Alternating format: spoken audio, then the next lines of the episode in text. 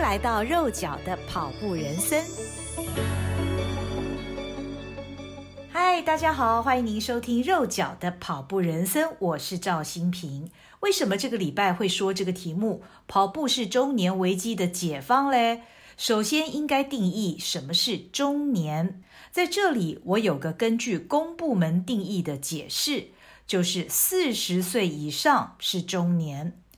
我还记得在台北市政府工作时，有一次要提报部门里的优秀青年公务员名单。当时我心里毫不犹豫地想起，我的部门里面有一个认真积极、四十多岁的同仁，因此兴冲冲地想要提报他。但是我却发现提名标准是年纪必须在四十岁以下，方为青年。当时我自己也才四十出头，一下子被这个年龄标准给打击到，因为我觉得四十多岁还很年轻啊，怎么不算青年呢？人对于年龄的感受，随着自己年纪的增长而大有不同。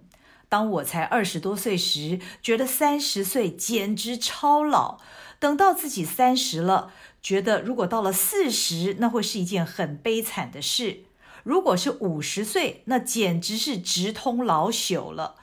可是，当我越过了重重的年龄山头，往回看的时候，现在的我觉得三四十岁实在是年轻的不得了啊！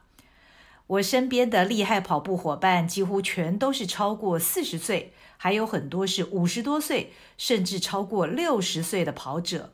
他们练跑的勤快，参加比赛破 PB，或者设定更高的百马、千马、超马等等目标的大有人在，而且一个比一个认真，不服输。当我为了写《一起出发，一起到达》这本书而上网找资料时，发现大陆有歌友曾经形容跑步是中年危机的解方。当下觉得很有意思，也开始思考。跑步是中年危机的解放吗？跑步为什么是中年危机的解放呢？我观察周遭的朋友，人到中年，四十岁以后，家庭与工作都发展到了某个阶段，相较于年轻时的懵懂，这个时候似乎更了解自己，也更知道自己想要什么。为人生打拼着的同时，也会想要生活有些不一样。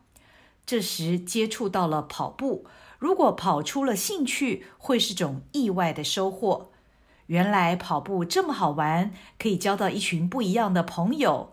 跑步的时光总是汗水与热血齐发，生活的日常因为跑步而有了新的目标，不论是破五、破四、破三、破二，追求这些目标让人很充实。达到目标时，更是欣喜若狂，那份喜悦可以持续很久很久，而且感到很踏实，似乎跟其他的享乐完全不同。跑步可以舒压，我想这是为什么有人会说跑步是中年危机解方的原因。不过，到底什么是中年危机呢？为什么是中年？人到中年就一定有危机吗？中年危机是否确实存在，还是只是一种人云亦云的名词呢？人生难免遇见挫折，不管几岁都一样。相对于青春年少，中年人也许会有是不是各方面要开始走下坡的危机感。于是，在媒体大量传播、人们口耳相传的情况之下，很容易把生活中遇见的各种问题与挫折，还有大环境的改变等等，归咎于所谓的中年危机，使得这种所谓的危机好像真实存在。然而，中年不该是人生的黄金时段、最灿烂的时候吗？中年人不都是社会的中流砥柱吗？再讲下去，这集 Podcast 好像变成要探讨心理跟社会现象了。其实我只是好奇啦。跑步是中年危机的解方，这句话其实不需深究，只是象征跑步是某种纾解良方。不论压力也好，难题也好，危机也好，遇上了，如果能够暂时抛开，出门跑步去，跑完了，因为心情的转换。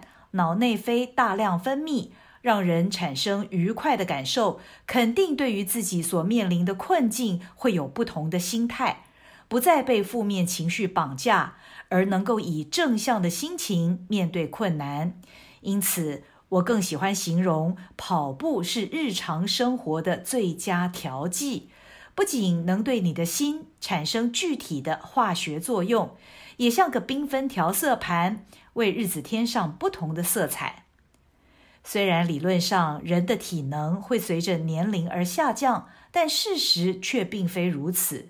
我身边的许多四十岁以上的跑友，不但越跑外形越年轻，体能更是比开始规律运动以前要好上好几倍。像我的两位 EMBA 老师李吉仁教授和郭瑞祥教授，一个年过六十，另一位年近六十，都在马拉松这件事上不断地破 PB。他们不但都完成了世界六大马，郭瑞祥教授已经跑了一百多个全马。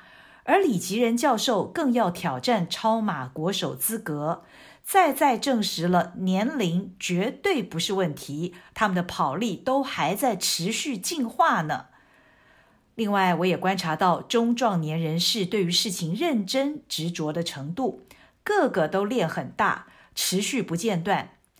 也许喜欢马拉松的人本身的心性就能沉得住气，具有马拉松必须的耐力与毅力。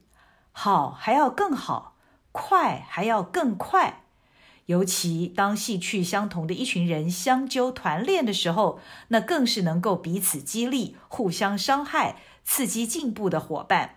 所谓一群人可以很疯狂，一群人也逼得自己非自律不可。